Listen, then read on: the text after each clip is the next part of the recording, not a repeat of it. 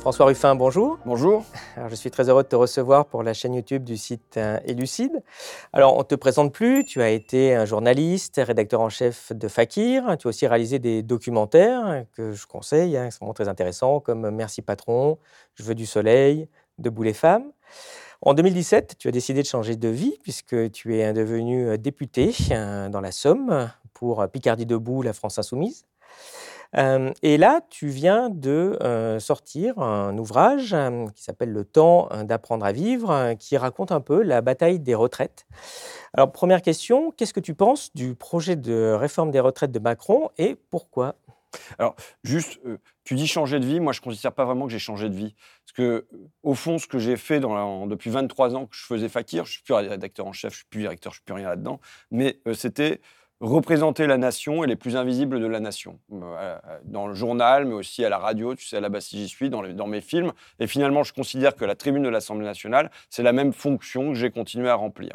Et euh, aussi, euh, dans mes combats, d'être un animateur de la démocratie dans la rue, euh, mais euh, à travers des tracts que je pouvais faire, et de la même manière, réveiller la démocratie, l'animer, je considère avoir en fait une grande continuité entre, euh, j'ai pas vécu ça comme une, coupure dans mon existence, plutôt comme un passage. Bon, euh, sur la, pourquoi les retraites? Pourquoi faire un petit livre sur les retraites? Pourquoi? Parce que je considère que c'est un miracle politique ce qu'on a réussi à faire. c'est quoi? C'est pendant des millénaires dans les classes populaires, quand on vieillissait, quand on avait la chance de vieillir, c'était euh, au crochet de ses enfants, c'était à la charité, c'était à l'hôpital, c'était dans la misère. Et 1945, Ambroise Croizat, ministre communiste des travailleurs, qui décide de mettre en place, pas tout seul, mais avec euh, le programme du Conseil national de la résistance, à la fois le minimum vieillesse et les retraites. Il faut une génération pour qu'une réforme comme celle-là se mette en œuvre. Qu'est-ce que ça donne? Ça donne qu'on a, dans les années 70-80, une division par quatre du taux de pauvreté chez les personnes âgées. Et on a, pour la première fois dans notre histoire et dans l'histoire de l'humanité, le, taux de pauvreté chez nos aînés qui passe sous la moyenne nationale. Et donc, voilà, euh, c'est l'efficacité du politique. Quand on veut, on peut. Et là, c'est ce qui apparaissait comme étant dans l'ordre naturel des choses, la pauvreté chez les personnes âgées qui est brisée par des mesures politiques. deux choses, je, lance euh, une ligne comme ça, mais maintenant il y a une autre fatalité, un autre ordre naturel qui nous s'agit de briser. C'est comme si c'était maintenant la, jeunesse. Il était naturel que la pauvreté soit installée dans la jeunesse et qu'on vive au crochet de ses parents. Euh, et, là, il nous faut construire une solidarité nationale, une solidarité sociale qui vienne suppléer euh, la solidarité familiale. Bon, c'est juste une parenthèse que j'ouvre, mais il faut l'ouvrir. Et moi, je ne veux pas qu'on ait la renaissance de la pauvreté chez les personnes âgées, qu'on vienne défaire ce qui nous a été légué par Ambroise Croizat et ses camarades. Or, déjà, on voit les effets des réformes précédentes. C'est pas comme si on ne voyait pas. L'allongement de 60 ans à 62 ans qui a été décidé, qu'est-ce que ça produit? Ça produit une augmentation de 152% en 10 ans, c'est-à-dire ça fait plus que doubler, hein. plus 152% en 10 ans du RSA chez les seniors. Pourquoi? Parce que les gens, dans plein de métiers qui me sont chers, tu sais, ben, ils n'arrivent pas jusqu'à 60 ans, 62 ans euh, au boulot. Et donc, soit le marché du travail, il les dégage avant ça, soit ils sont en inaptitude, en incapacité.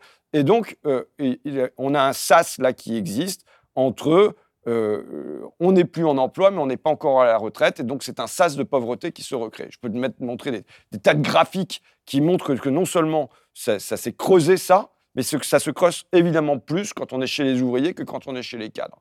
Et donc de rallonger de deux ans et dire on va passer de 60 ans à, 62 ans et maintenant à 64, 65 ans, c'est évident que ce qu'on va rallonger, c'est le sas de pauvreté chez les personnes âgées des classes populaires. Bon, et alors tu sais que je peux te raconter des histoires avec ça. Hein. Moi, j'ai Morissette qui travaillait euh, dans un atelier de logistique euh, comme euh, en faisant l'entretien. Quand elle va au boulot, on l'appelait Robocop parce qu'elle avait des bandages au poignet, elle avait des bandages au coude, elle avait des bandages aux épaules et elle tenait plus, elle, a été dégagée en inaptitude. Mais si tu veux, quand tu réunis, j'ai fait ça comme rencontre à l'Assemblée nationale, j'ai fait se rencontrer les, les caristes de Géodis de Gennevilliers qui étaient en grève, euh, donc métier masculin populaire, avec les auxiliaires de vie sociale de Caen, euh, métier populaire féminin.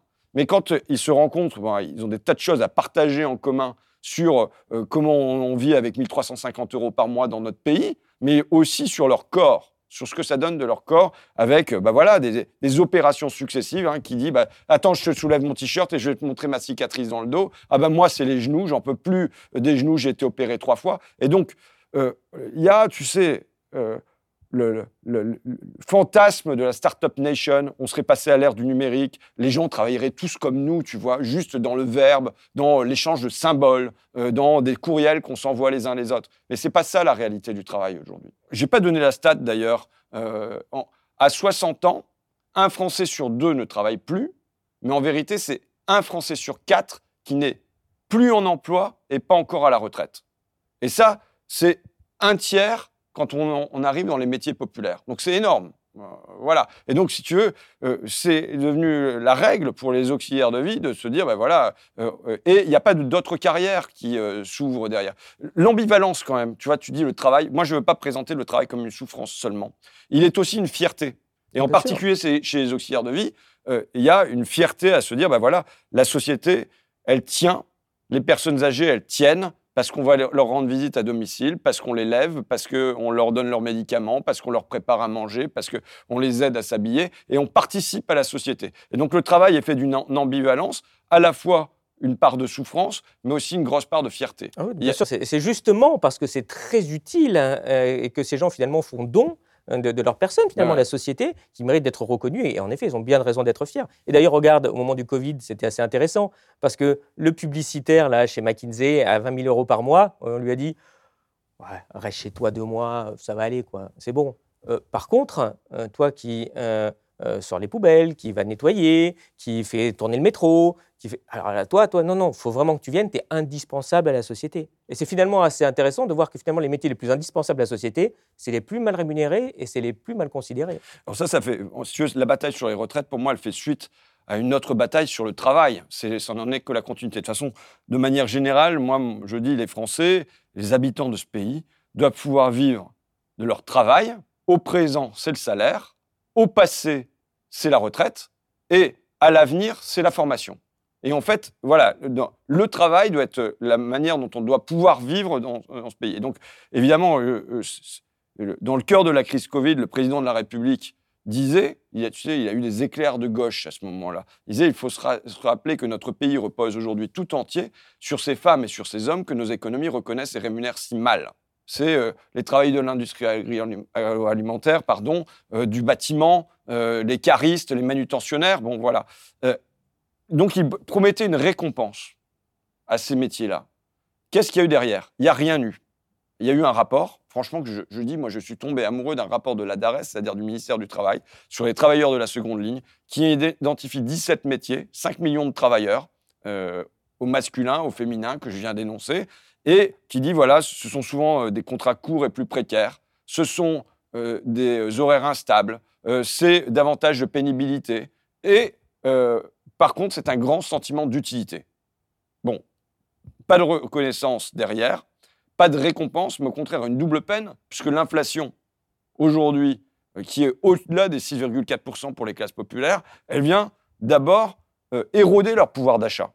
Et ils le sentent directement, puisqu'ils étaient déjà à l'os, donc maintenant on gratte l'os. Mais en plus, cette réforme des retraites, elle va venir taper en premier lieu les travailleurs de la deuxième ligne, dont Macron disait, citant la Déclaration universelle des droits de l'homme, les distinctions sociales ne peuvent reposer que sur l'utilité commune.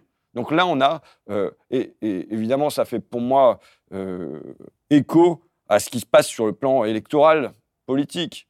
Quand, euh, dans un coin comme le mien, on a 8 députés Rassemblement national sur 17 en Picardie. Et les premiers, on le voit dans les stats, qui votent là, c'est pour beaucoup, c'est 5 millions de travailleurs parce qu'aujourd'hui, il y a une, non-reconnaissance et euh, le sentiment qu'on vit sur leur dos. Quoi. Et donc, euh, euh, cette réforme des retraites va ne faire qu'accroître ce sentiment d'abandon. Pour moi, je pense qu'il y a un enjeu social central, il y a un enjeu démocratique, euh, peut-être que je peux développer, mais je pense que c'est une folie. D'ailleurs, tu sais, euh, j'ai la citation de Macron qui avait dit quand même sur le plan social, Macron il y a trois ans, donc tu vois, c'est pas une éternité, mais il faudrait que pour lui, on soit comme des poissons rouges et qu'on fasse un tour dans le bocal et qu'on ait oublié ce qui s'est passé la veille. Il disait, quand on est peu qualifié, quand on a une carrière fracturée, bon courage déjà pour arriver à 62 ans. C'est ça la réalité de notre pays. Et on va expliquer aux gens, mes bons amis, travailler plus longtemps, ça serait hypocrite. C'est lui qui le disait. Presque le premier adversaire de sa réforme, c'est Emmanuel Macron lui-même. Oui, mais du coup, qu'est-ce que tu réponds à ceux qui te disent que finalement, cette réforme serait indispensable parce que, bah, comme on vit plus longtemps, il bah, faudrait travailler plus longtemps? On viendra après sur la question des déficits. D'abord, dire que l'espérance de vie sans incapacité, c'est 59 ans pour un ouvrier, c'est 69 ans pour les cadres. Donc il y a quand même ce fossé-là qui fait que quand on met en place une réforme où on dit qu'il faut pousser jusqu'à 65 ans, c'est quelle retraite les euh, gens vont avoir. Quoi. Et il euh, faut en parler en positif aussi, euh, de l'âge de la retraite.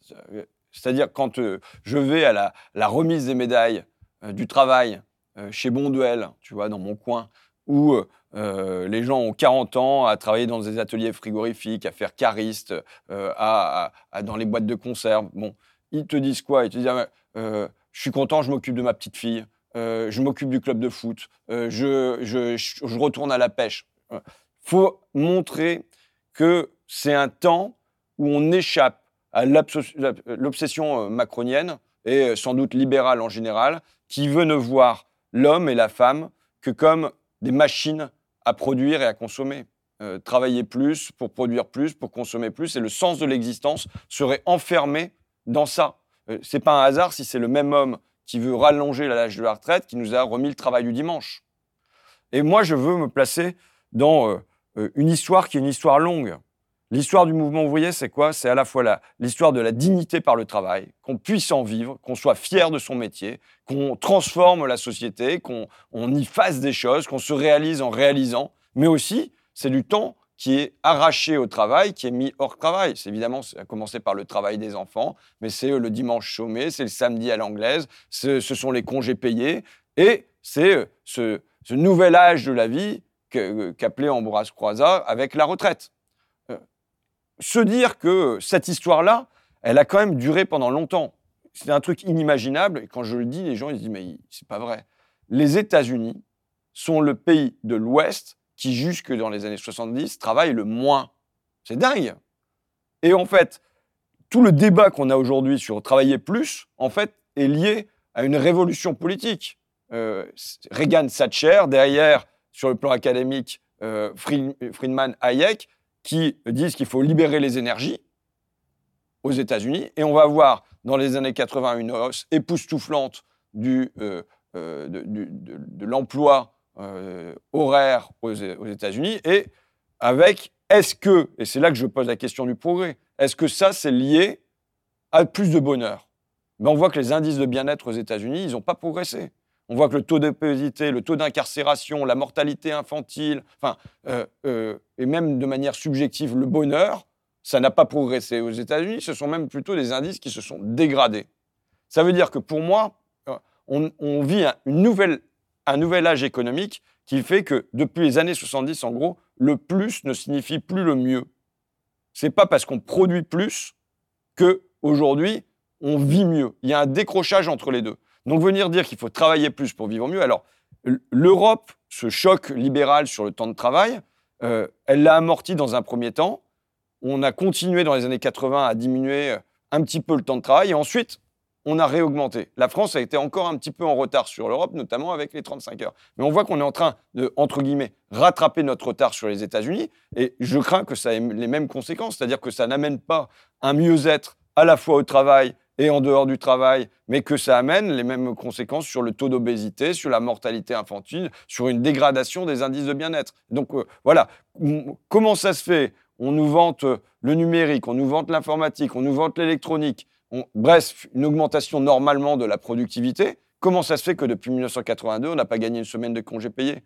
Comment ça se fait que euh, sur le, le, plan de la réduction de temps... Alors, tu vois, un autre truc, j'ai beaucoup étudié, moi, je suis passionné par la période 81-83. Parce que je pense que c'est le moment où la gauche bascule à droite, que, comme le disait le Jospin, on ouvre une parenthèse libérale et qu'on est euh, encore coincé à l'intérieur de ça. Tu sais que c'est le moment où on passe à 60 ans. Moi, je reste sur 60 ans, 40 annuités. Hein. Euh, mais c'est le moment où on passe, passe à 60 ans la retraite.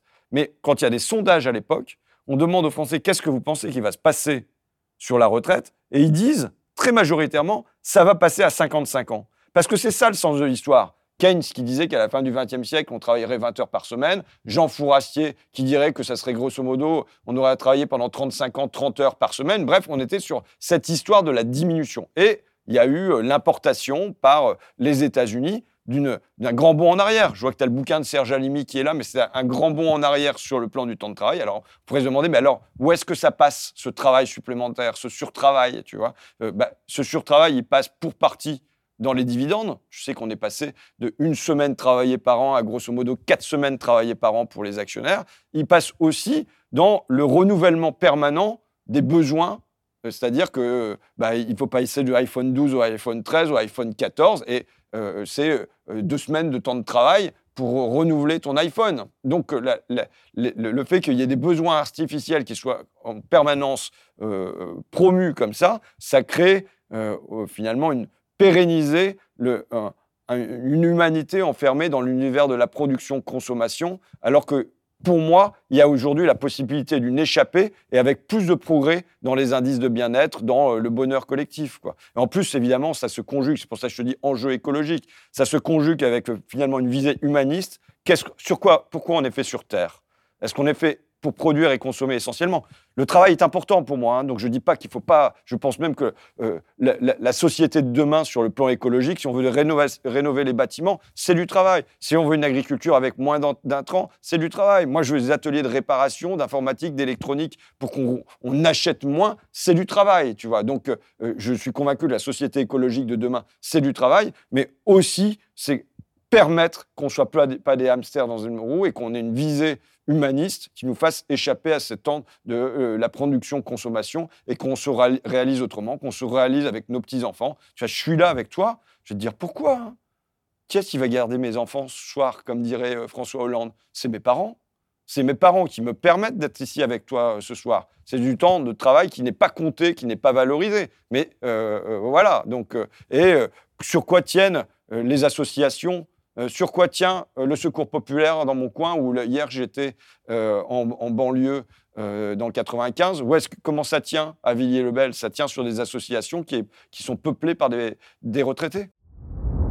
Ces podcasts ne vivent que grâce à vos abonnements à notre site. Si vous aimez notre travail, vous pouvez nous soutenir en vous abonnant sur www.elucide.media. Vous y retrouverez de nombreux contenus exclusifs pour aiguiser votre esprit critique. Pour finir sur le sujet des retraites, je te propose euh, quelques graphiques justement qui permettent aussi de, déconstruire un peu la, propagande du, gouvernement. Sur ce premier graphique, en fait, on voit les, espérances de vie euh, en fonction des revenus. Euh, donc en rouge, c'est l'espérance de vie, en tout cas le taux de survie, c'est-à-dire combien de personnes survivent à un âge donné pour les 5% les plus pauvres. Et en bleu, c'est les 5% les plus riches. Ce qui est intéressant, c'est qu'à 62 ans, qui est aujourd'hui l'âge légal du départ à la retraite, on voit qu'il y a déjà 25%, un quart des 5% les plus pauvres qui sont déjà morts. Or que euh, c'est seulement 5% des plus riches. On voit d'ailleurs que pour arriver à 75%, les plus riches doivent attendre qu'à peu près 80 ans.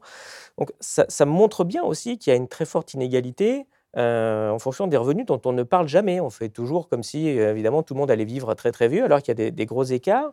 Sur le graphique suivant, c'est un graphique qui est très très intéressant puisque ça vient des, États-Unis, mais ils ont réussi, hein, comme ils ont un appareil statistique euh, très très précis, à regarder ce qui se passe sur l'espérance de vie suivant le niveau de vie et par genre. Alors, il y a beaucoup de, bâtonnets, mais en fait, c'est pas très compliqué. À gauche, c'est les hommes, à droite, c'est les femmes. Alors, prenons les hommes.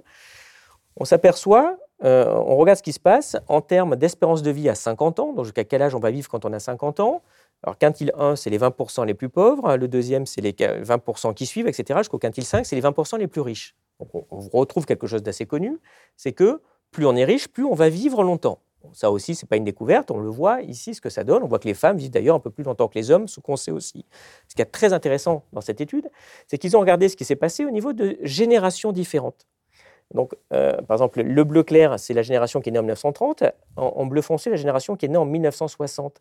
Et on se rend compte que chez les 40% les plus pauvres, des hommes comme des femmes, en fait, la génération qui est née en 60 vit moins longtemps dans ces classes-là. Donc les, plus pauvres, ceux qui travaillent le plus durement, vivent moins longtemps que la génération née en 1930, alors que les plus riches, eux, ils vivent beaucoup plus longtemps. Donc en moyenne, on vit plus longtemps. Donc le discours du gouvernement aussi, quand il dit oui, mais regardez, on vit plus vieux, faut travailler plus longtemps. Alors déjà, le premier point, c'est attention. Si tu regardes les plus pauvres, c'est pas vrai du tout.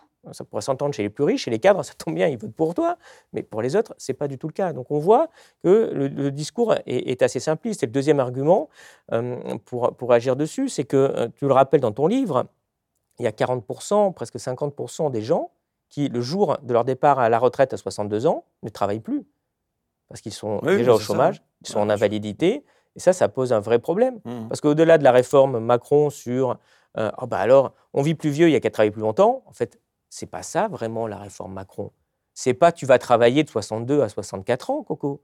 C'est que pour la moitié des gens, bah, à 61 ans, tu vas être au chômage et ça va durer 3 ans ce ne sera pas du travail en plus. Et ça, c'est quelque chose qui est très malhonnête parce qu'ils ne le disent pas. En mmh. fait, c'est on va vous baisser votre retraite, on va vous mettre dans la précarité. Bon, alors, tu vois, moi, si j'ai fonctionné avec mes graphiques, je ne sais pas si on les verra, mais là, as, ce que tu vois en, marron, là, au milieu, c'est euh, l'augmentation de, des gens qui sont ni en emploi ni en retraite.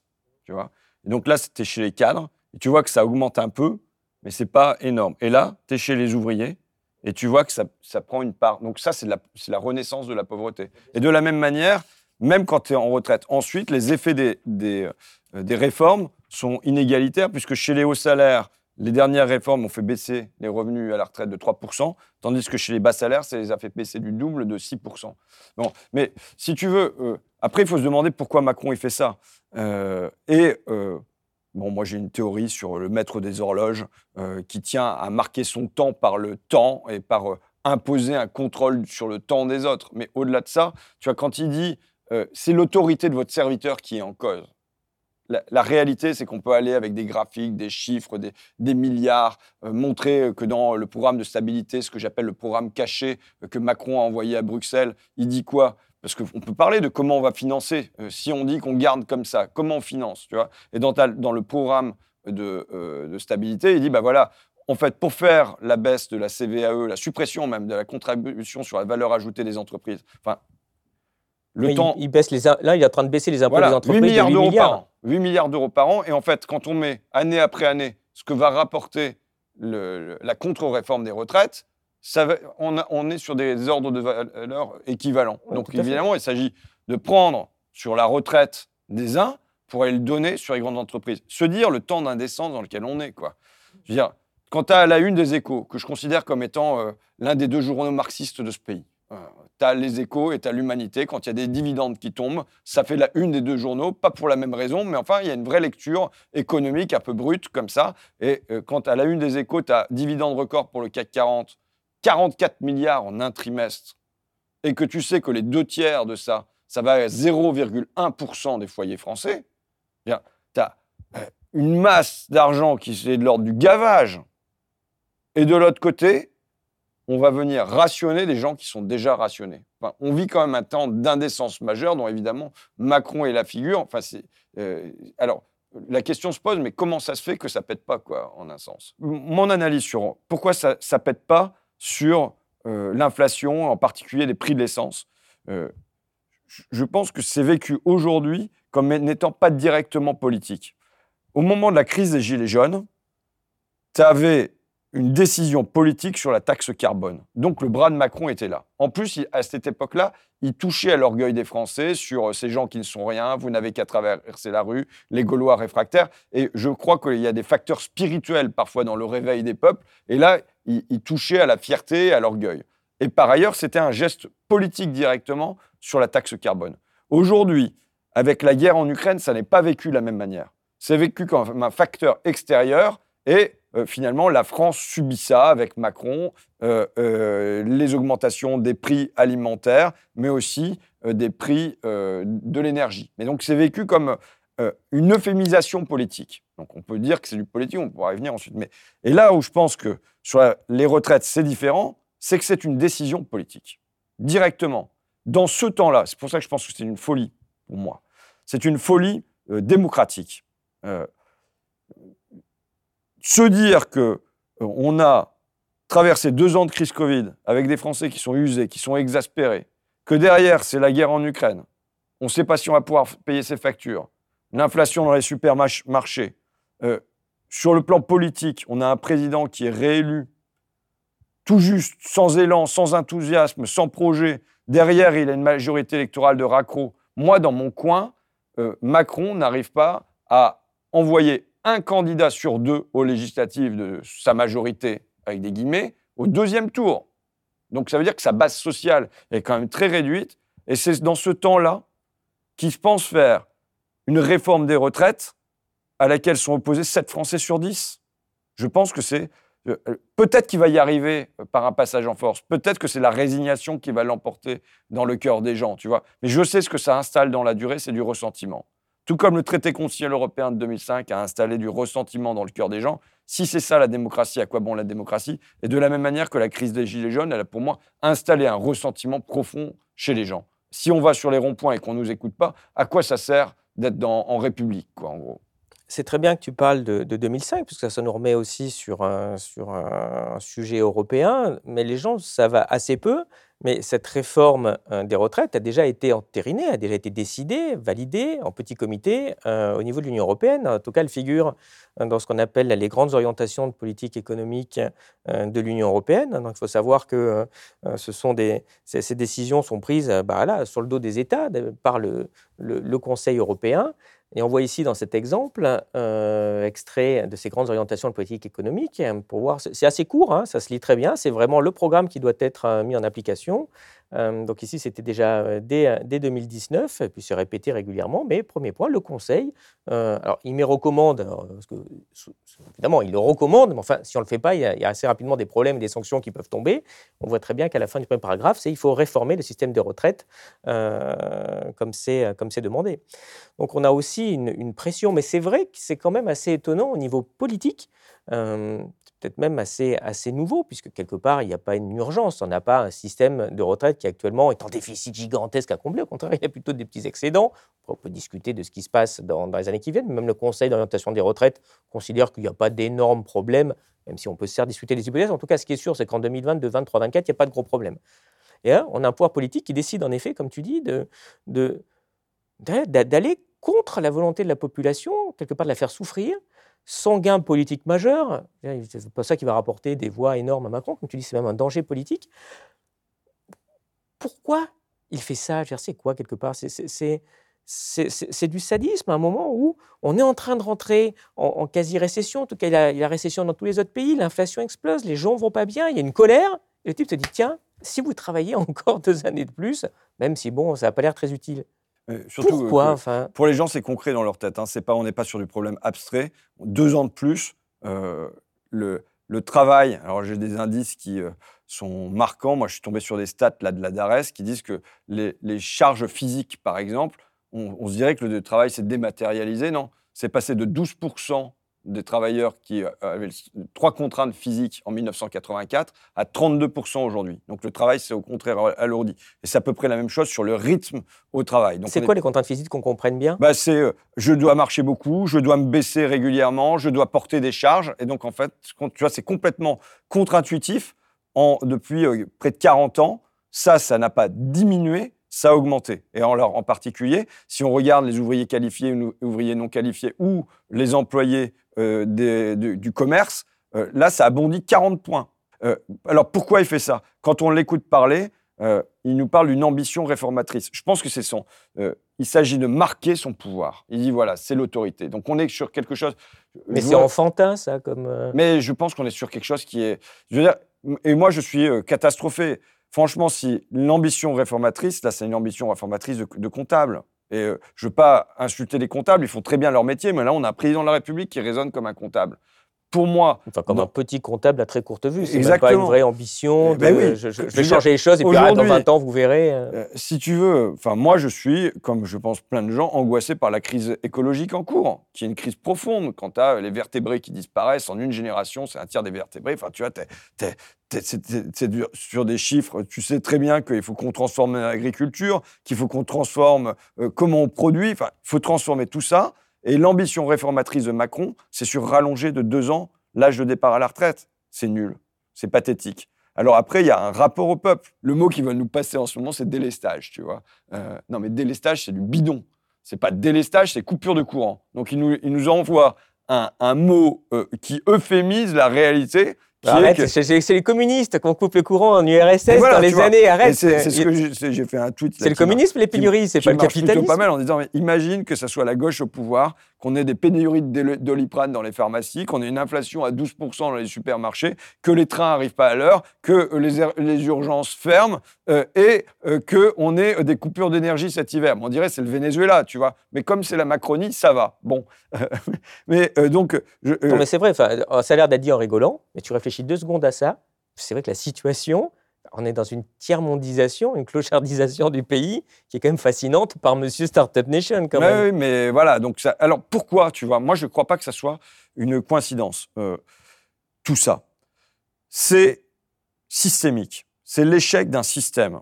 C'est quoi? C'est euh, le, le triangle concurrence, croissance, mondialisation, leur obsession depuis 40-50 euh, ans, qui au fond Déjà, les gens sont contre ça.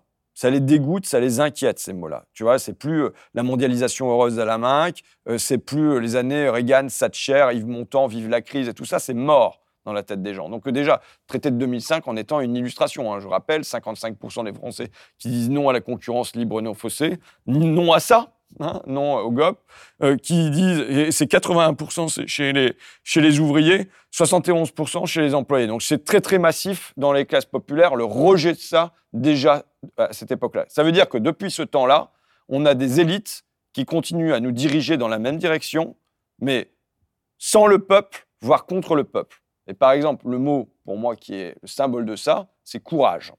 Réforme courageuse. C'est-à-dire, quel est leur courage?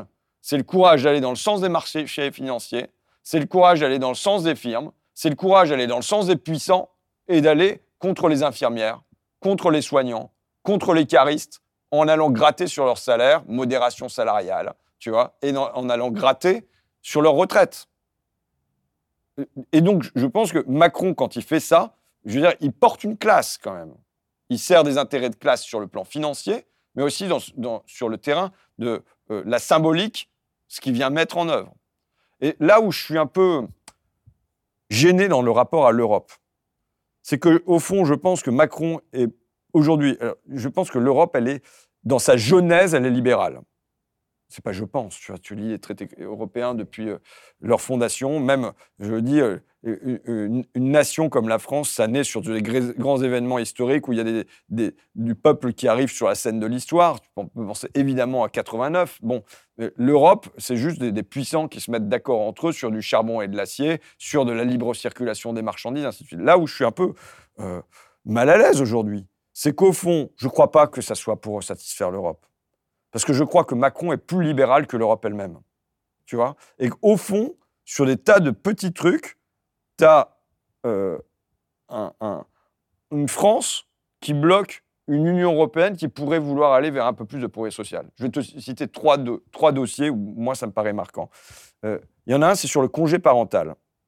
un moment, la Commission et le Parlement se mettent d'accord, disent voilà, on va créer un vrai congé de parental en Europe et avec euh, une vraie rémunération liée à l'IA.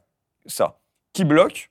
Notre France, la France d'Emmanuel Macron, sur la taxe sur les transactions financières. À un moment, au niveau européen, il y a une volonté d'aller vers ça. Ce n'est pas la seule, parce que l'Allemagne n'était pas pour non plus. Mais la France bloque ça. Et là, tu as ce qui se passe sur les travailleurs des plateformes, tu sais, Uber et compagnie, où on dit au niveau de, du Parlement, et c'est euh, ma collègue Leila Chebi qui a très fortement porté ça au niveau du Parlement européen, mais aussi la Commission européenne qui disent qu'a priori, chez Uber, on doit être reconnu comme étant un salarié, et donc avec des droits au chômage, des droits à la retraite, des droits à la sécurité sociale. Qui bloque ça? Elisabeth Borne et euh, Emmanuel Macron. Donc au fond, je pense qu'on a presque là, euh, il y a un carcan européen qui existe, mais comme le carcan macroniste français, il est presque encore plus oppressant aujourd'hui que le carcan européen, c'est presque comme si on le sentait plus, celui-là, tu vois. C'est pas un effet de coïncidence pour moi. Tu vois, euh, la concurrence sur les trains, la concurrence euh, et la réduction des dépenses publiques en général, euh, sur les écoles, sur l'éducation, on est passé de 7,7% du PIB dans les années 90 consacré à l'éducation, on est à 6,6%, alors qu'on a une massification dans le même temps des études. Donc la, la réduction des dépenses publiques est conjuguée à la concurrence partout, ça produit euh, une dégradation qu'on sent aujourd'hui dans tout, tu vois, dans tout, je te dis, c'est le Venezuela, ben non, c'est notre France.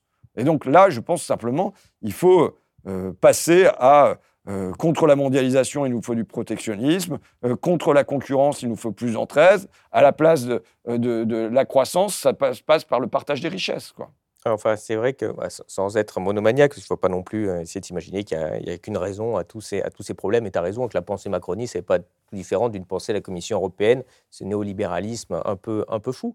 Tu donnes des exemples où la France a bloqué l'Union européenne, mais sur d'autres exemples où j'imagine la France va être plus moteur sur des choses intéressantes, bah, ce sera l'Allemagne qui va bloquer, ou ce sera Chypre qui va bloquer, ou c'est l'Irlande qui bloque. En fait, c'est une machine à, bloquer. Ici, moi, j'aime bien citer régulièrement Alain Madelin, euh, qui en 92, au moment de la euh, campagne de Maastricht, disait euh, il faut voter Maastricht parce que c'est l'assurance vie contre tout retour à une expérience socialiste façon 1981. Et c'est vrai, on le, voit, on le voit très bien parce que dès qu'il y aura une avancée, il ben, faut se mettre d'accord à 27 et il faut vraiment jamais être allé dans une réunion de copropriétaires pour s'imaginer que tu es plus fort à 27 qu'à à 5 bien motivés qui pensent pareil. Quoi. Je pense que Madeleine, il, il parle d'un temps de l'histoire qui est en train de se clore. Ah c'est d'ailleurs la fin de l'histoire, Fukuyama à cette époque-là. Euh, c'est gravé dans le marbre le libéralisme. Et aujourd'hui, tout ça vole en éclats. Euh, les crises successives euh, font péter ces repères. Et donc, on, est en train de sortir de ça. Maintenant, c'est par quel sens aussi on va en sortir? Et c'est vrai que voilà, tu vois, la, crise de l'énergie, là, on est dans. je pense que là, il y a une alliance de classe intéressante sur la crise de l'énergie pour dire que c'est une folie de laisser euh, l'électricité être sur un marché qui en plus est lié à un prix du gaz qui explose. Enfin, avec producteur quasi unique aussi. Oui, mais c'est quand même assez extraordinaire. Euh, là, c'est de l'ordre de la démence et tu vois ce, euh, des alliances de classe possibles. Tu vois, je suis intervenu à CGT Énergie il y a 15 jours. C'était un colloque en l'honneur de Marcel Paul, donc qui est l'homme qui a fait la, la nationalisation du gaz et de l'électricité en 1945. Et je leur ai dit, ne vous vivez pas euh, ce que je dirais à la gauche en général, ne nous vivons pas comme dans un ghetto. Nos idées sont aujourd'hui majoritaires dans le pays. Indexation des salaires sur inflation, tu demandes aux gens, on est à 90%.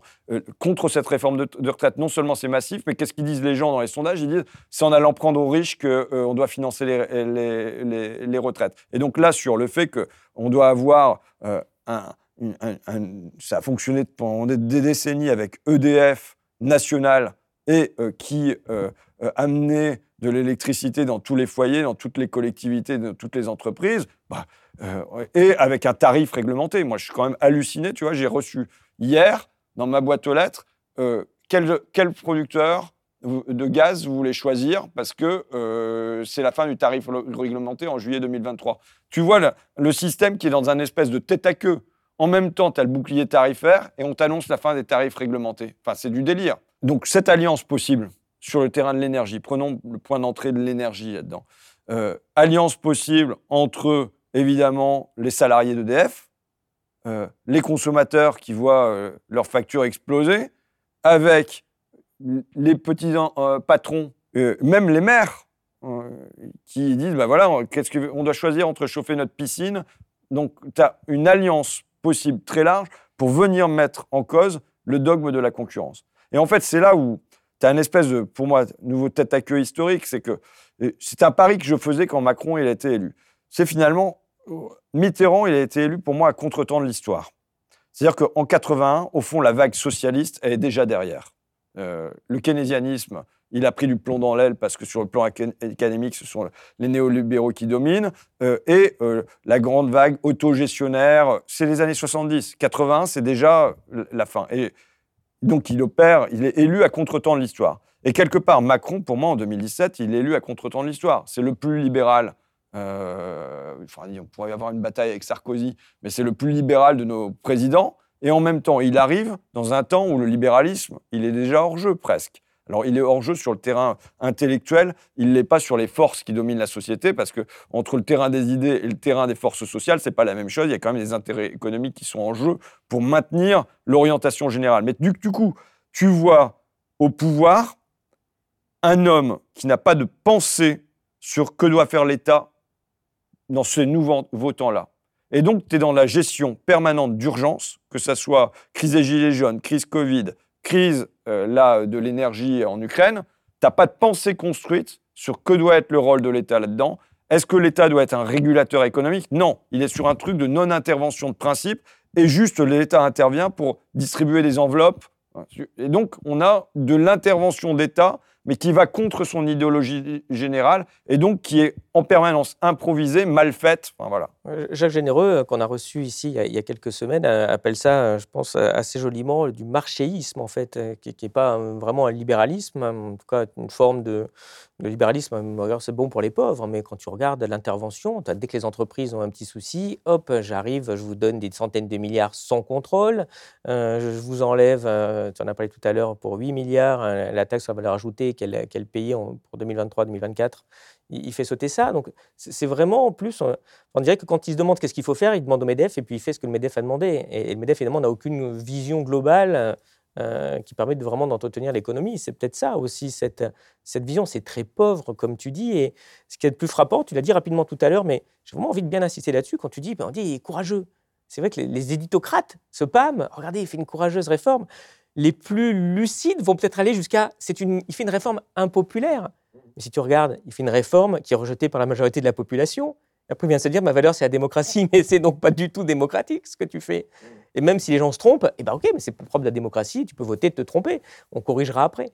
Euh, et, c'est cet antidémocratisme qui est aussi quand même très présent chez lui, et qui c'est pas très libéral aussi cette vision-là quand même quand tu quand tu la regardes. C'est vraiment autre chose. On a l'impression que le macronisme c'est un extrémisme. D'ailleurs, euh, au moment de l'élection en 2022, euh, au mois d'avril, dans une interview, il a dit mon projet il est d'extrême centre. Hein. il y a un extrémisme chez cet homme-là. Je pense que franchement, nous sommes les modérés. Oui, et que on a euh, oui, une radicalité. Même, tu sais, le libre-échange en général, pour moi, c'est un projet euh, démurgique. Avec, on peut, y trouver une, beauté aussi, hein, mais l'utopie, elle est de ce côté-là. Se dire que à l'échelle de la planète, on va abolir les frontières et que les capitaux et les marchandises circuleront librement sur les mers et sur les terres, c'est un projet démurgique d'unification du monde. Et finalement, moi, je pense que nous sommes les pragmatiques. Nous sommes les modérés, nous sommes ceux qui disons, ben non, mais ça, ça doit se réguler sans construire un, nouveau système, mais tu vois, en se disant, ben voilà, euh, des taxes aux frontières, des barrières douanières, des quotas d'importation, c'est des choses qui ont fonctionné pendant des décennies et qui ont permis de euh, maintenir la société dans une relative décence. Et qu'aujourd'hui, on est dans le temps de l'indécence. Quand je vais au Monaco Yacht Show euh, et que je vois un yacht qui s'appelle le Limitless, le sans limite, je pense que ça en dit beaucoup sur la psychologie de la classe dominante. Voilà, c'est sans limite, c'est l'ubris, on est dans la démesure. Et euh, finalement, on n'appartient plus à ce monde-là. Et euh, on, peut déjà rêver, comme un Elon Musk, d'aller sur Mars et d'échapper à la Terre commune. Et nous, je pense qu'on est dans, dans un projet qui est de l'ordre du bricolage, mais qui est de les ramener sur le, sur le, sol commun. Et je suis vraiment convaincu que les extrémistes, les extrémistes de l'argent, les, extrémistes du marché, les ayatollahs de la concurrence. Tu vois, quand le seul projet qu'on a passé sur le train, bon, euh, pour moi, sur le, lutter contre la, crise climatique, il y a le volet du bâtiment, c'est le premier truc, et là, c'est la rénovation thermique des bâtiments, mais euh, il n'y a pas de pensée du rôle de l'État là-dedans. Euh, je rappelle, c'est 2500 passoires thermiques rénovées l'année dernière, il y en a 5 millions dans le pays, ça veut dire qu'à ce rythme-là, il nous faut 2000 ans. Si tu ne penses pas que doit faire l'État pour mettre en, mouvement euh, les acteurs du bâtiment et peut-être pour recruter davantage de travailleurs, pour leur garantir qu'ils auront une carrière, des salaires, des horaires, euh, qu'ils euh, ne se briseront pas le dos ou alors qu'il y aura... Tu vois ce que je veux dire? Si tu n'organises pas la société pour affronter la rénovation thermique, c'est pas, ça ne va pas se faire tout seul par la main invisible du marché. Bon, mais sur, sur, les déplacements, Normalement, on a un outil, c'est la Société nationale des chemins de fer, c'est la SNCF qui devrait être notre outil en matière de déplacement. Il y a eu un seul projet de loi pendant euh, le premier mandat de Macron sur la SNCF, c'est le nouveau pacte ferroviaire. Il y avait 87 fois le mot concurrence à l'intérieur. Il y avait zéro fois le mot climat, zéro fois le mot réchauffement. tout ça n'existait pas. Comment on va faire pour démocratiser le rail, pour que les billets de train soient moins chers? Ça n'existait pas à l'intérieur. Cette année, chez nous, c'est 11 000 suppressions de TER. C'est plus que doublé en trois ans. Donc, tu as, euh, un outil là, la SNCF, dans lequel toutes les régions, de manière unanime, tout comme le, patron de la SNCF, il réclame 100 milliards d'euros d'investissement. Et tu n'as pas d'investissement de l'État à l'intérieur de ça. Bon, bah, et, donc, il n'y a pas de pensée de euh, comment on affronte la crise climatique, mais comment il y a un rôle de l'État dans ces différents euh, secteurs-là. Quoi. Mmh, tu as quand même l'impression que... On pense juste la concurrence, le marché. Oui, c'est ça. Enfin, en tout cas, que le, que, que, le quotidien des gens, du peuple qui souffre, c'est vraiment très très loin. Ils ne le voient pas et ils sont plutôt dans, dans un monde d'élite. Et, euh, comme dirait ton copain Bernard, finalement, si le ne marche pas, prends un jet privé. Quoi. Ça, ira, mmh. ça, ira, ça ira plus vite. Ces réactions autour des jets privés, moi, ça m'a un peu amusé de voir que pour le climat, d'ailleurs, voir qu'ils ne sont même pas capables d'agir là-dessus, euh, c'est euh, c'est assez, assez incroyable.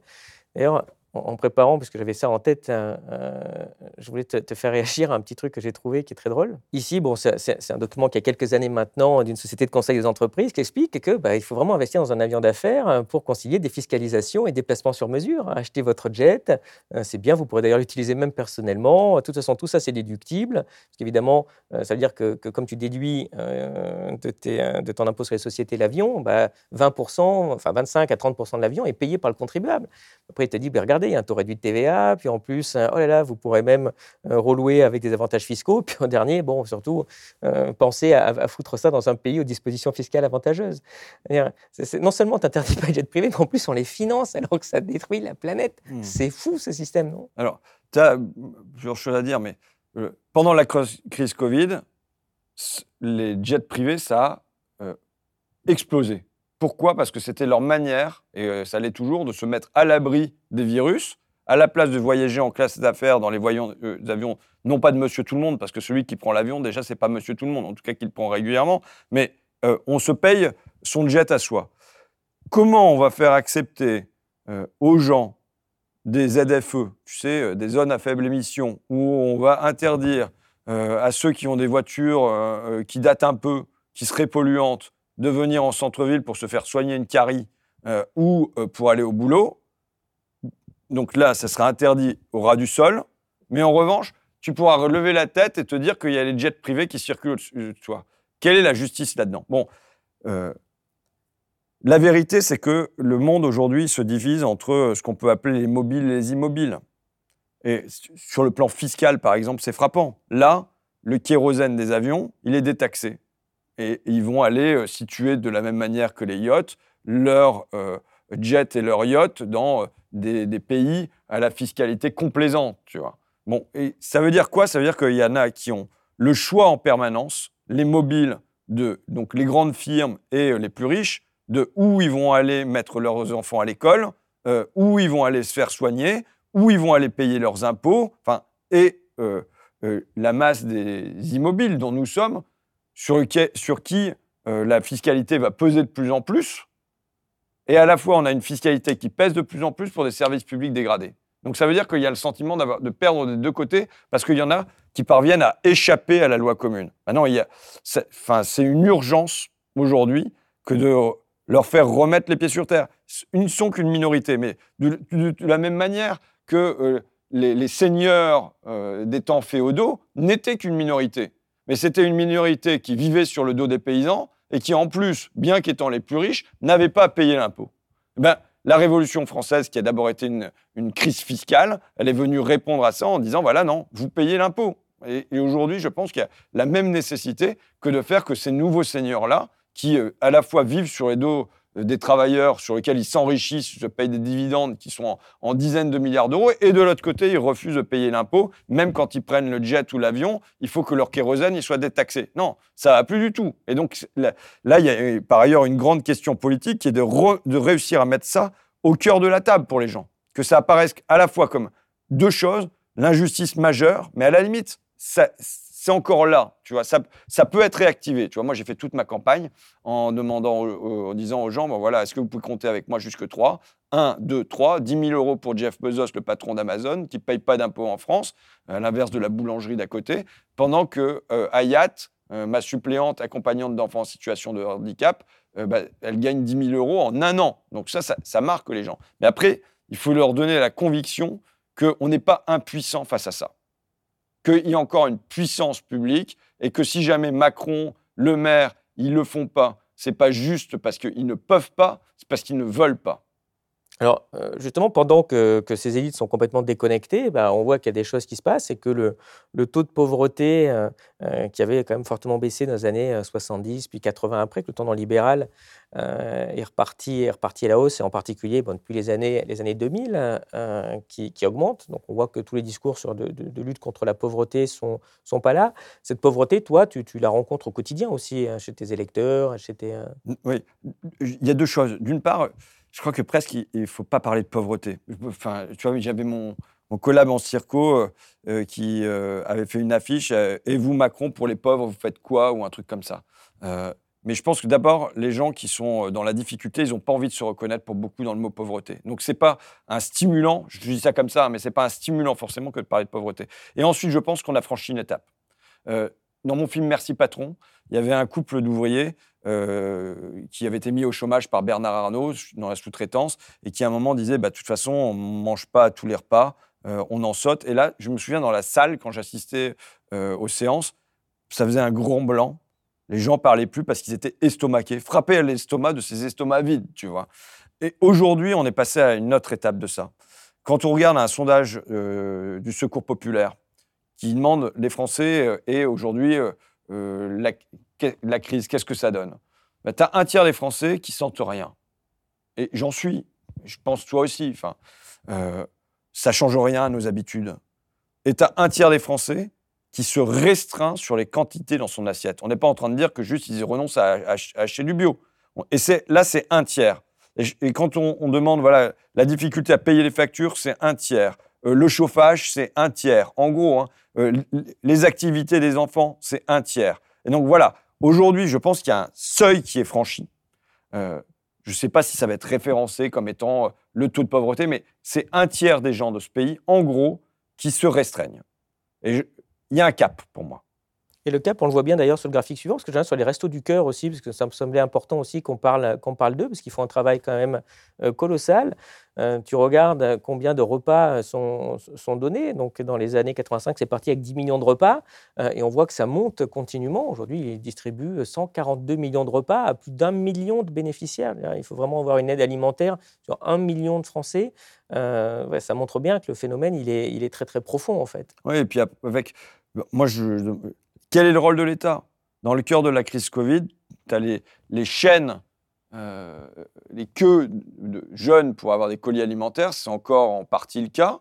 Et l'État ne se dit pas, bah, moi, je vais prendre au moins ça en charge.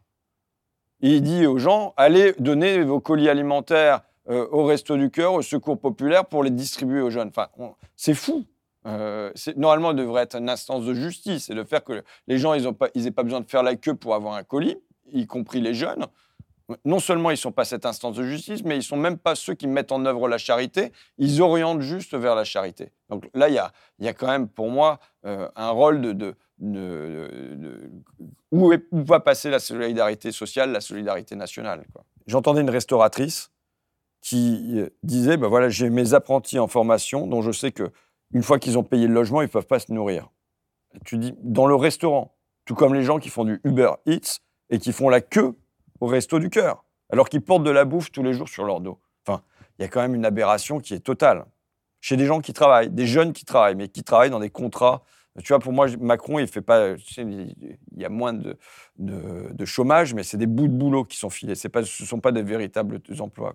Oui, enfin, il y a aussi toute une propagande sur il y a moins de chômage et moins de chômage. Les chiffres ont un peu baissé. En tout cas, euh, on voit ici sur le chiffre dont parle le gouvernement qui sont titre un peu barbare, chômeur au sens du BIT, du Bureau international du travail, hein, qui a l'air de montrer une baisse du, chômage importante. Il y a plus que 2,3 millions de chômeurs. Alors ça, c'est souvent une définition quand même assez, assez spécieuse.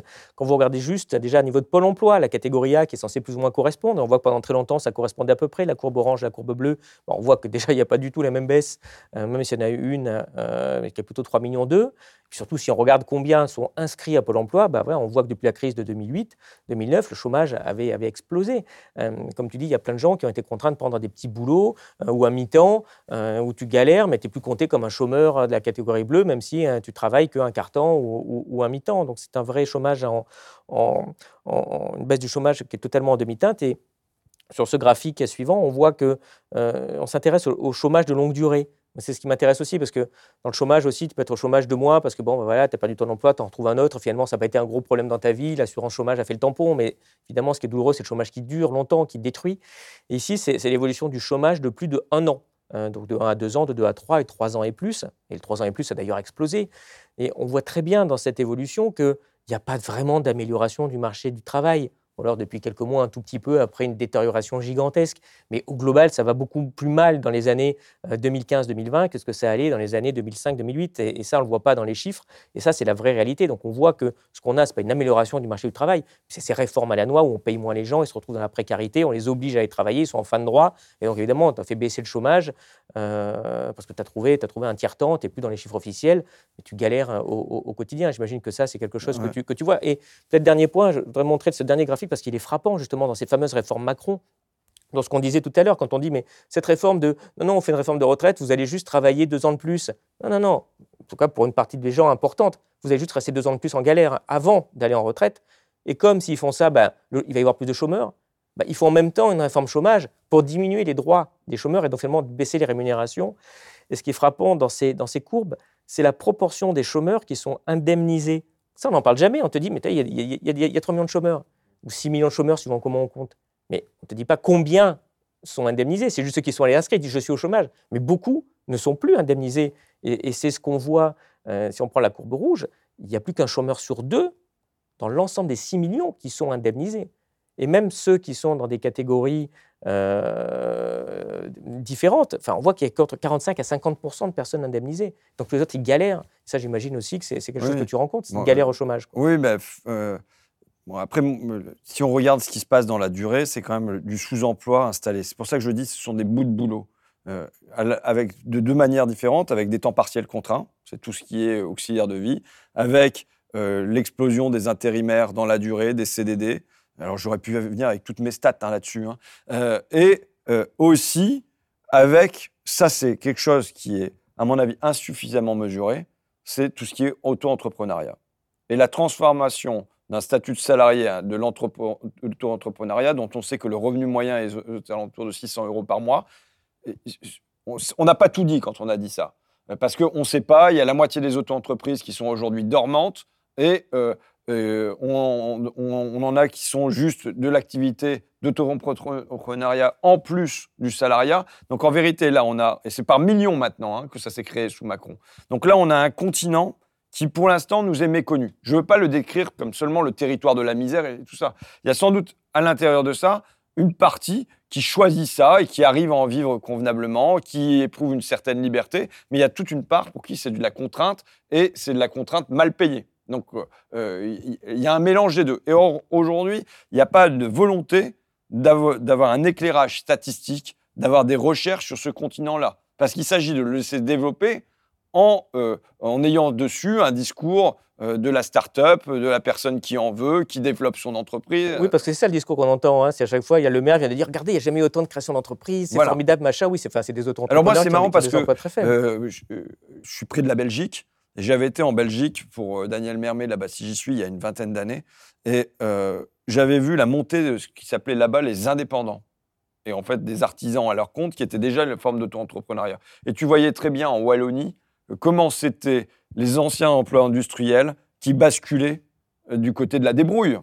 Et en fin de compte, là, aujourd'hui, ce qu'on est en train de mettre en œuvre, c'est de la même manière euh, un statut de salarié qui n'était pas l'idéal, tu vois, dans, des coins comme le mien, avec, euh, mais quand même, dans les usines, c'était du 13e mois, c'était du comité d'entreprise, c'était des horaires stables, c'était la garantie d'avoir un salaire fixe à la fin du mois, et tu pouvais organiser ta vie et penser un peu celle de tes enfants avec ce, statut-là, aujourd'hui, à euh, un terrain de la débrouille, la débrouille des boîtes d'intérim et la débrouille euh, de, ces auto-entrepreneuriats.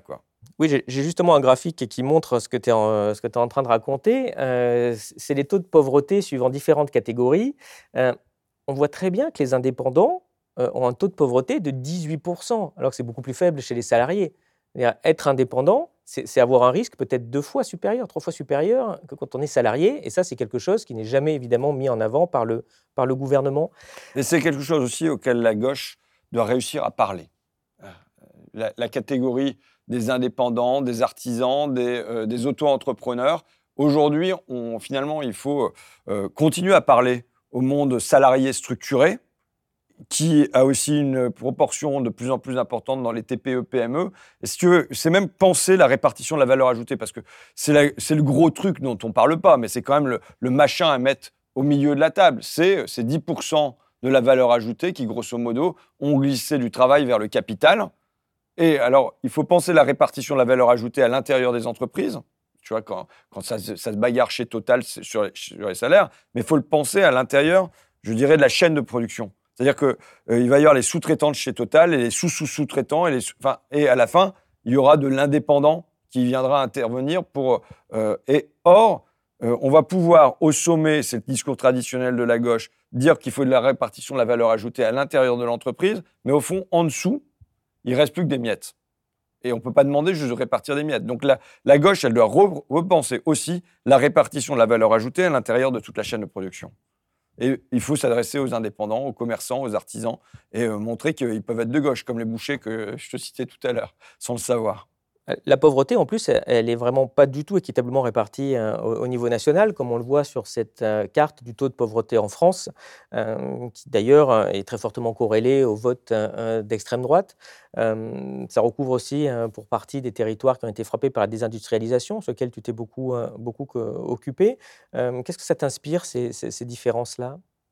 Bah, D'abord, je vois, tu parce qu'on veut toujours opposer les régions rurales et les régions de la banlieue tu vois comment la banlieue parisienne, elle peut être en rouge, tout comme les, euh, le euh, Nord-Pas-de-Calais, l'Aisne, enfin, euh, les Ardennes. Donc, il n'y a pas d'opposition à faire. Il y a là, évidemment, pour moi, le gros truc qui s'est passé depuis 50 ans, c'est le libre-échange, c'est la mondialisation, qui a été tirée des deux côtés, entre les, les, ouvriers à qui on dit, euh, les employés à qui on dit, mais regardez vers l'est et regardez vers le bas, vous êtes déjà beaucoup payé. Et euh, le patron de chez Total qui regarde vers l'ouest et vers le haut et qui dit, mais chez le patron de Exxon, il est beaucoup mieux payé que moi.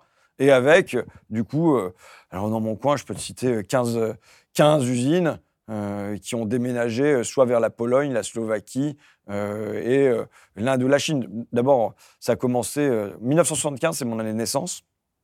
T'es né en quelle année La mienne aussi. Ah bah tu vois. Et 1975, c'est le pic de la production textile en Picardie. Jamais on n'avait produit autant. Euh, pourtant, c'est une tradition. Les cathédrales picardes ont été construites sur euh, un, textile prospère. 1985, presque tout a disparu.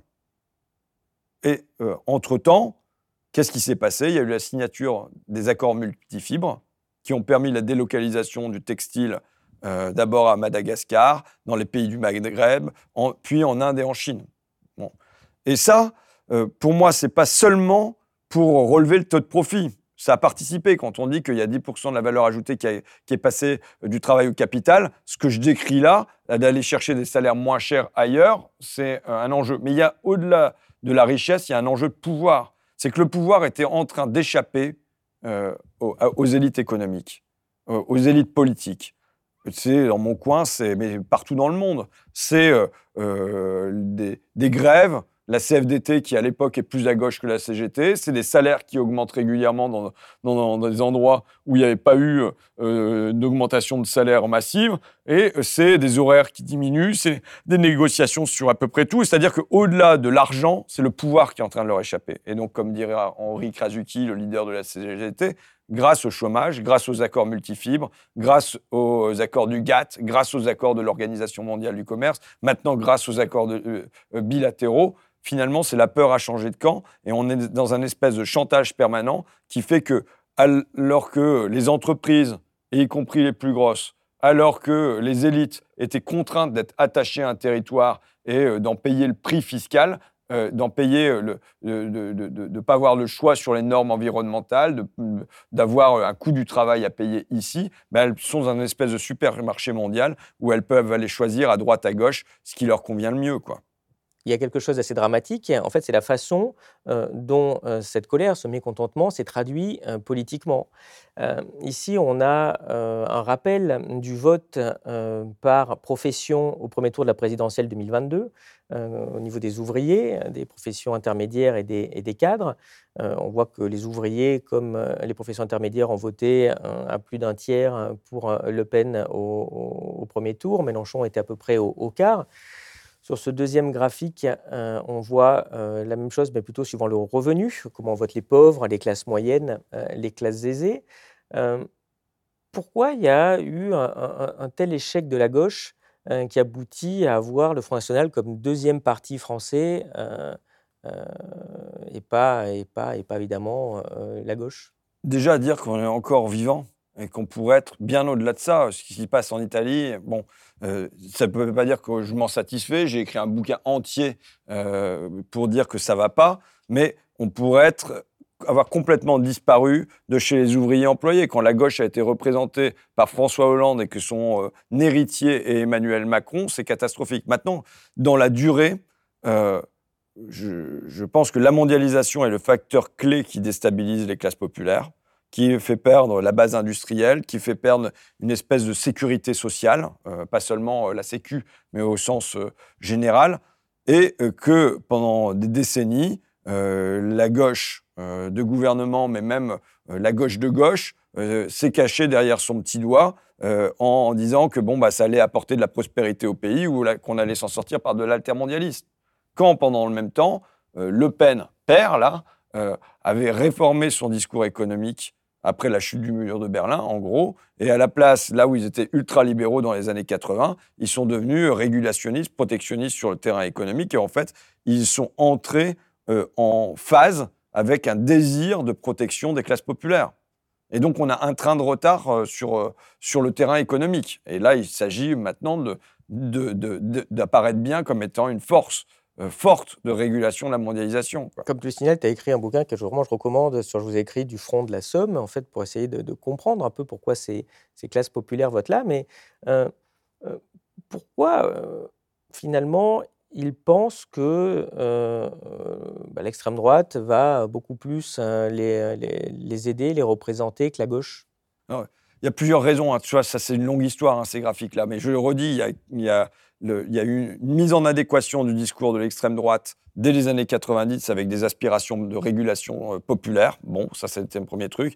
Il y a aussi ce que j'appelle euh, l'homologie des positions, qui est grosso modo Marine Le Pen a été euh, méprisée, et son père également, dans l'espace politique, tout comme les ouvriers employés peuvent se sentir méprisés dans l'espace social. Donc, y a, on se reconnaît dans la position de l'autre. Et euh, voilà, il y a. Mais la France insoumise aussi, je veux dire, pourquoi cet écart en fait? Bah, D'abord, la, Là, vous n'êtes pas très libéraux, vous n'êtes pas très non, mondialisation, vous n'êtes pas super adoubé par l'establishment, ou alors j'ai pas tout, non, non, mais ces derniers temps. Il y a, il y a 50 ans d'histoire. Euh, le Pen, c'est la fondation du parti, ça doit être 1972, tu vérifieras, hein, euh, mais du, Front National. Et donc, il y a 50 ans d'histoire et d'héritage derrière ça. Et rattraper le terrain en 5 ans ou 10 ans, euh, quand on a l'héritage euh, de, euh, des années Mitterrand, des années gauche plurielle, des années... Tu penses que c'est ces trahisons de la gauche, en fait, qui vraiment marquent, le, marquent les gens? Je pense que dans la durée, oui, c'est sûr qu'on ne se débarrasse pas comme ça d'un héritage. Et ensuite,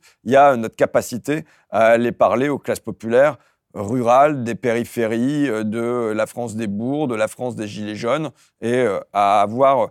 Moi, je pense que, par exemple, j'attaquais le notre, entretien sur la question des auxiliaires de vie sociale, euh, placer au cœur d'un discours de gauche, en gros, l'auxiliaire de vie sociale et le cariste, pour avoir deux figures comme ça, de la même manière que le Parti communiste de l'après-guerre avait placé euh, le, le, mineur et le métallo comme ceux qui reconstruisaient la France, dire que ce sont elles et eux qui aujourd'hui tiennent le pays debout et, euh, produire une fierté de ça, parler d'un certain nombre de métiers pour que ça représente quand même 5 millions de travailleurs, ils se sentent reconnus dans un discours de gauche, passer en gros d'un truc de, de la honte. Tu sais, euh, la gauche, quand elle parle, c'est euh, parfois la nation, il fallait en avoir honte. Jean-Luc Mélenchon a changé ça, tu vois, c'est euh, la Marseillaise et le drapeau tricolore, il n'y a pas de problème avec ça. je pense que c'est bien. Mais la gauche, c'est la honte de la nation. Quand je vais dans des endroits, c'est la honte des traditions locales. Moi, mon mouvement s'appelle Picardie debout Pas par hasard. Un moment où Hollande détruit la Picardie sur le plan euh, administratif, en une nuit, il décide de, redessiner les régions très tranquillement. Tu vois, c'est une, folie. Euh, les gens se reconnaissent dans une histoire. Et donc voilà, se réancrer dans une fierté locale. Euh, s'il y a des, danses locales, bah, je pense que la gauche, elle doit en être. à Abbeville, dans le Parti communiste, il y a longtemps, ils politisaient aussi les gens par des concours de pêche. Donc ça passe par ça aussi, euh, une certaine sociabilité populaire. Enfin, je le dis, il doit y avoir la fierté des métiers aussi. Euh, donc il faut conjuguer des fiertés à la place de conjuguer des hontes, quoi. C'est cette valeur travail dont tu parles? Ouais, moi je pense. Qu'est-ce que tu entends par ça derrière? Parce que je n'ai pas très bien compris. J'entends deux choses. Enfin, pour moi, il y a la valeur travail et il y a la valeur du travail. La valeur du travail, c'est la dignité du travail. C'est la fierté qu'on tire de son travail. Et souvent, c'est l'ambivalence dont je parlais au début. À la fois, le travail peut être une souffrance, euh, je l'ai énoncé dans des statistiques, et en même temps, on en tire une fierté, on est fier de son métier. On pas, souvent, les gens ne sont pas contents de la manière dont on leur fait exercer leur métier, mais ils sont euh, euh, fiers de leur métier en lui-même.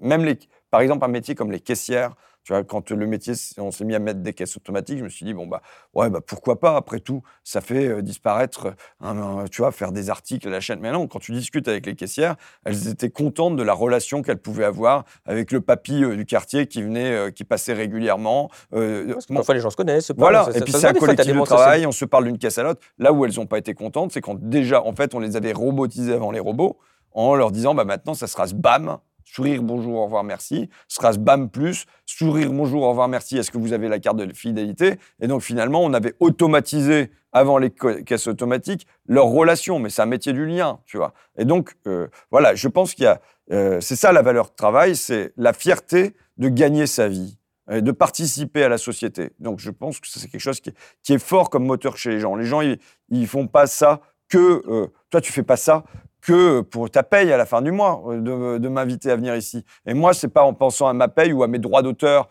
euh, sur euh, la bataille des retraites que, que je, viens ici, tu vois. Et donc, il y a d'autres facteurs mobilisateurs chez les gens que strictement l'aspect matériel. Il y a aussi un aspect spirituel. C'est la valeur travail. Mais maintenant, il faut aussi une valeur du travail. Et là, l'indexation des salaires sur l'inflation me paraît être aujourd'hui une nécessité.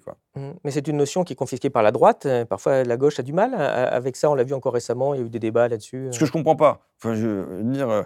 Euh, la Révolution française, c'est les sans-culottes qui dénoncent l'oisiveté des aristocrates. 1848, c'est euh, les, les, travailleurs qui vont voir Lamartine pour dire qu'il leur faut des ateliers parce qu'ils veulent, ce qu'ils veulent faire, c'est travailler. Enfin, dans l'histoire de la gauche, normalement, c'est une histoire qui est liée au travail. Quand bien même, tu vois, le droit à la paresse, c'est pas moi quelque chose qui me choque.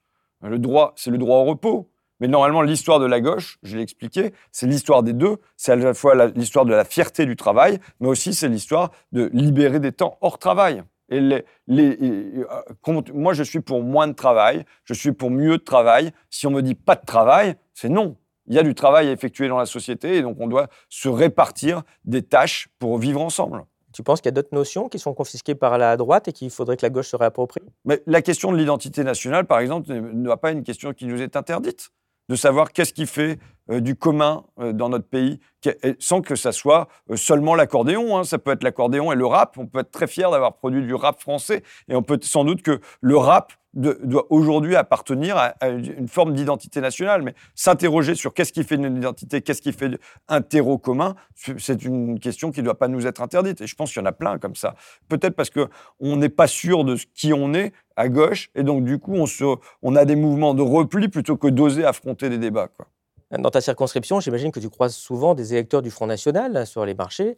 Ils te disent quoi, en fait, euh, par rapport à la position de la gauche? Pourquoi, pourquoi ils vont de ce côté plutôt, plutôt que du tien? Euh, D'abord, ils vont du mien. je suis désolé, mais que as été je, élu, je, tire, une certaine fierté du fait que Marine Le Pen fait, me semble-t-il, 55% au premier tour de la présidentielle à fixe court, et je fais le même score au premier tour de la législative. J'en tire une fierté, tu vois, euh, parce que euh, j'entre pas dans un discours avec les gens pour savoir ce qu'ils ont voté. Tu vois, quand tu bois un coup au bistrot avec les gens, c'est pas en commençant par à quoi. Euh, par contre, c'est comment on, cherche du commun? Qu'est-ce qu'on a à dire euh, Et si on replace au cœur la question du social, de l'économique, on va avoir 80% des gens qui vont être avec nous. Tu regardes les sondages sur l'indexation des salaires, sur le fait qu'il faut réguler l'économie, si, si c'est ça que tu passes place au cœur de ton discours, tu as possiblement une, une majorité sur les questions économiques et sociales. Donc évidemment, c'est là-dessus que je concentre mes tirs. Quoi. Euh, comme je l'ai dit, euh, à la présidentielle, le, Front National était le deuxième parti euh, de France. Est-ce que tu as peur qu'à la prochaine, ce soit le premier? On a l'exemple italien quand même qui montre avec certaines inquiétudes ce qui peut se passer. Et à contrario, on voit aussi que on a une Marine Le Pen qui est élue en Italie maintenant, qui est première ministre on voit que déjà les électeurs ne hein, euh, vont pas avoir une amélioration de leur niveau de vie et qu'évidemment tout de suite, et comme d'habitude, l'extrême droite s'est ralliée au, patronat, s'est ralliée à l'Union européenne, s'est ralliée à l'OTAN, tout de suite il y a eu des déclarations pour, pour rassurer. Euh, on a vu aussi l'acceptation de l'Union européenne. Maintenant, il y a un gouvernement d'extrême droite en Italie. D'ailleurs, la presse n'en parle jamais. C'est assez extraordinaire. Est-ce que tu penses que ça peut arriver chez nous avec des conséquences assez, assez graves? Je pense que c'est le troisième étage de la fusée Marine Le Pen. Je dis, il y a un premier étage qui est acquis, c'est euh, euh, la famille Le Pen et les étrangers. Donc, euh, et à la limite, elle n'a pas besoin de le répéter régulièrement parce que c'est acquis dans le patrimoine familial, tu vois. Le deuxième étage de la fusée, c'est je m'installe à Hénin-Beaumont et je suis le social. Et le troisième étage de la fusée, qu'en fait, elle installe là, c'est de garantir aux élites que le, si elle arrive, ça ne sera pas bouleversé. Et qu'à la limite, il peut y avoir un certain nombre de tranches suges de, le libéraux, tu vois. Et donc, je pense qu'on est dans, dans ce temps-là d'installation du troisième étage de la fusée. Dire que, euh, évidemment, ça peut être une inquiétude, mais je ne pense pas qu'on puisse fonder euh, un projet progressiste de gauche juste sur la peur. Et c'est pas comme ça qu'on va ramener euh, des électeurs à nous sur la peur de ah il y a euh, euh, Marine Le Pen qui arrive parce que ça fait 40 ans qu'on a agité l'inquiétude de regarder Le Pen père, regarder Le Pen fille, et je ne crois pas que ça soit aujourd'hui un stimulateur de vote. Donc il faut qu'on construise un projet qui soit un vrai projet de transformation positif, dont on explique aux gens que ça va leur amener un véritable mieux vivre dans leur existence sur des choses comme le train, sur les choses comme euh, on veut faire une demande à la CARSAT, eh ben, euh, pour partir à la retraite, et eh ben, ça ne se fera pas seulement par des ordinateurs, mais vous aurez des agents à votre disposition. Donc, sur une, des vraies possibilités d'amélioration du quotidien. Il y a eu aussi quelque chose d'assez intéressant au niveau du vote Macron. On sait que les ouvriers et les employés n'ont pas voté en proportion très fortement pour Macron, sauf que la catégorie, comme on a dit, elle est très très grande. Et si on regarde ici ce qui s'est passé en 2017 comme en 2022, Macron a eu plus d'un tiers de ses voix qui venaient euh, de ces classes ouvriers et, employés, comme le rappelait euh, Jacques Généreux euh, dans notre interview. pourquoi ces gens, selon toi, votent à ce point-là contre leurs intérêts, sachant qu'on vient de parler de, l'autre catégorie des ouvriers employés qui votent extrême droite, est-ce qu'il y a aussi quelque part contre leurs intérêts, en tout cas au moins économiques et, financiers? Les gens sont maso, qu'est-ce qui se passe en fait? D'abord, à mon avis, si jamais on doit se demander vers qui on doit se tourner demain, c'est moins directement vers aujourd'hui les électeurs du Rassemblement national, pour moi, que vers ceux qui vont quitter le bloc libéral. Dans la durée, qu'est-ce qui se passe? On a un effritement du bloc libéral. Euh, auparavant, ils avaient même la latitude de se diviser entre centre-gauche et centre-droite pour euh, avoir de, l'alternance sans alternative. Aujourd'hui, ils sont obligés de fusionner autour de Macron parce que le bloc libéral s'est rétréci. Moi, ce que je pense qu'il va continuer à se passer, c'est qu'il va, il va y avoir une érosion, il va y avoir euh, des poussières qui vont continuer à quitter ce bloc libéral dans les cinq prochaines années. Et donc la question, c'est vers quoi ça va être aimanté? Est-ce que ça va être aimanté vers l'extrême droite ou est-ce que ça va être aimanté vers la gauche? Et euh, ce que je vois là, c'est qu'il faudrait se demander aujourd'hui euh, qui les gens sont en même temps en recherche de stabilité il y a des gens qui ont une stabilité dans leur existence et pour qui un projet euh, de gauche va pouvoir être, apparaître comme un projet déstabilisateur. Même si on a décrit le, chaos qui euh, euh, règne aujourd'hui pour moi sur le train, sur le, le, prix des produits, sur l'hôpital, sur plein de choses comme ça. Mais il peut y avoir la crainte que est-ce qu'on va réussir à gérer la société et à produire une certaine stabilité à l'intérieur de la société Ou est-ce que euh, je ne suis pas sûr qu'en fond, en, répétant euh, rupture, révolution radicale tout le temps, euh, ça ne nous prive pas d'une part des gens qui à la fois souhaiteraient mieux vivre dans notre pays, euh, être, pouvoir se soigner, pouvoir éduquer leurs enfants, pouvoir remplir un certain nombre de besoins fondamentaux, mais sans craindre que ça fasse tourner. Est-ce que, en gros, il faut réussir à être audible et crédible en même temps. Est-ce que tu penses que les médias, justement, jouent un rôle important dans cette façon d'orienter les gens, je vers la gauche ou vers la droite? Parce que ceci étant, je, t'entends interviewer généralement dans les grands médias. Euh, quand ils interviewent Marine Le Pen, je ne vois pas tout à fait le même accueil et c'est quand même assez inquiétant parfois. Non, mais bon, si tu veux, je, je, le prends moi comme étant euh, la règle du jeu. Étant, ayant commencé mon parcours politique par le biais de la critique des médias avec les petits soldats du journalisme et ayant fait ça pendant très longtemps, je vois que de toute façon, ils ne vont pas nous faire de cadeaux. J'entends bien, ok, évidemment, sur ce point-là, je vais t'essayer de développer, mais quand même, justement, dans notre génération, euh, l'accueil n'était pas le même il y a 20 ans euh, de l'extrême droite et de la gauche non. normale. D'accord, là, il y a quand même quelque chose aussi qui a changé, indépendamment de ce que tu racontes. Je, hein. pense, que euh, je pense que l'extrême droite est accueillie différemment sur les plateaux de télé maintenant, mais la vérité, c'est qu'elle est accueillie différemment dans la société. Et que, de mon point de vue, Marine Le Pen n'est même plus un stimulateur de vote contre elle y compris dans les quartiers populaires. Tu vois euh, Donc, je pense que là, il y a une, espèce d'acclimatation qui s'est produite. Alors, tu le vois dans des institutions comme l'Assemblée nationale, puisque les macronistes, ils ont décidé de céder deux vice-présidences euh, au Rassemblement national, ce à quoi ils n'étaient pas du tout contraints. Donc, ils ont choisi d'institutionnaliser le Rassemblement national du côté de l'Assemblée. Il faut savoir qu'au Parlement européen, ça ne se passe pas. Il y a justement toujours un cantonnement qui fait que l'extrême droite n'a pas ces postes-là. Voilà. Donc, là, ce sont les macronistes qui ont fait ce choix-là. Donc, bon, euh, mais donc, évidemment, on voit que Marine Le Pen, elle est, sinon, et Bardella, hein, c'est sinon le tapis rouge, du moins, une, certaine tranquillité médiatique. Maintenant, sur l'univers médiatique, tu vois, je, sa véritable transformation, pour moi, c'est que tu peux exister.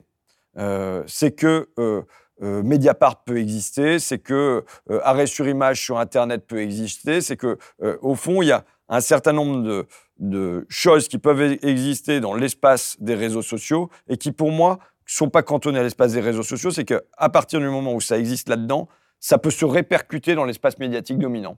Ce qui n'existait pas du tout quand j'ai commencé à faire Fakir il y a 23 ans, où au fond, tu avais, euh, sur le, avais, euh, TF1, euh, Le Parisien, France Info, qui faisait l'actualité et tu n'avais pas de possibilité de créer des brèches à l'intérieur de ça. Mais est-ce que la gauche peut se faire entendre sans ces grands médias Non, je pense pas. Enfin, je pense qu'il euh, faut en passer.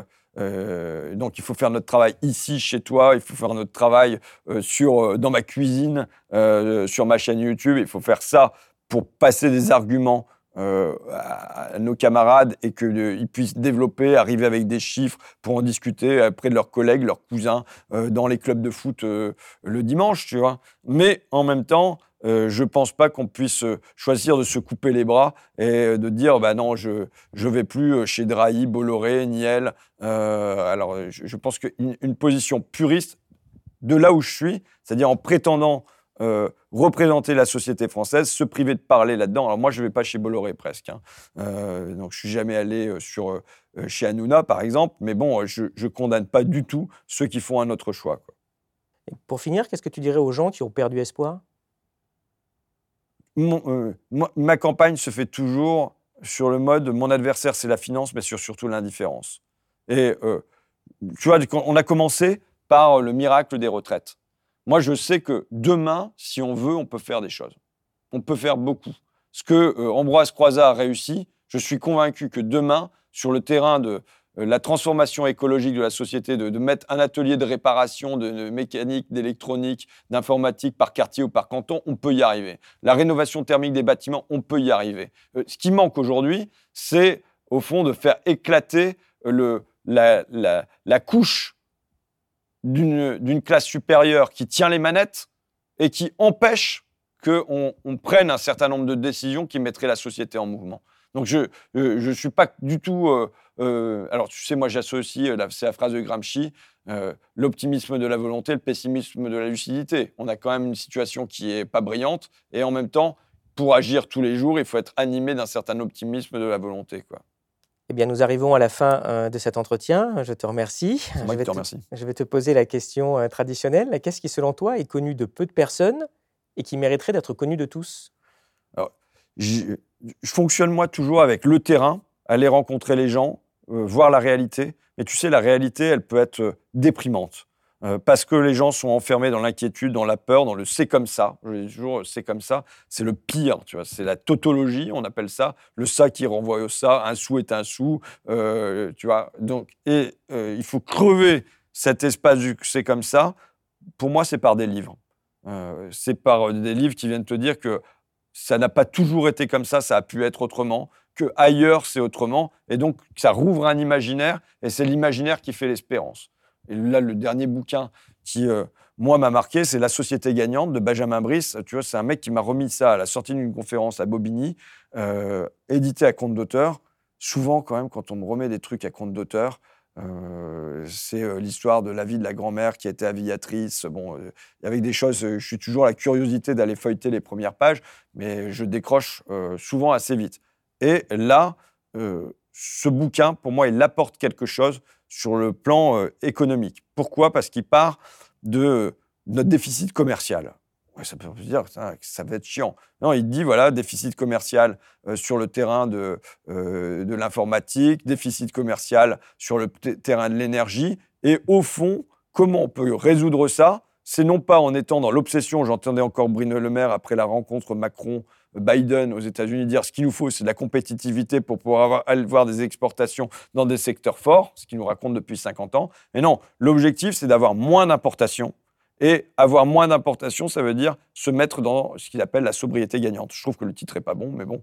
Mais euh, en tout cas, de se demander comment, tous les jours, sur un certain nombre de trucs, on peut consommer moins. Alors évidemment, c'est ceux qui doivent consommer moins, c'est les riches d'abord, mais euh, comment tu remplaces, par exemple, euh, l'importation de produits informatiques par de la réparation, et ça dans un certain nombre de domaines. Et donc, du coup, ça conjugue, pour moi, c'est pour ça que c'est intéressant, ça conjugue une exigence écologique, parce qu'évidemment, il y a la planète derrière, on va euh, moins aller chercher du lithium et compagnie, avec un réalisme économique. Le réalisme économique de résoudre aujourd'hui notre indépendance nationale, notre souveraineté euh, industrielle et euh, faire qu'on aille vers plus d'équilibre de notre balance commerciale. Et le fait d'entrer dans ce débat-là par la question des importations me paraît nouveau. Et en plus, il y a des statistiques dans tous les sens.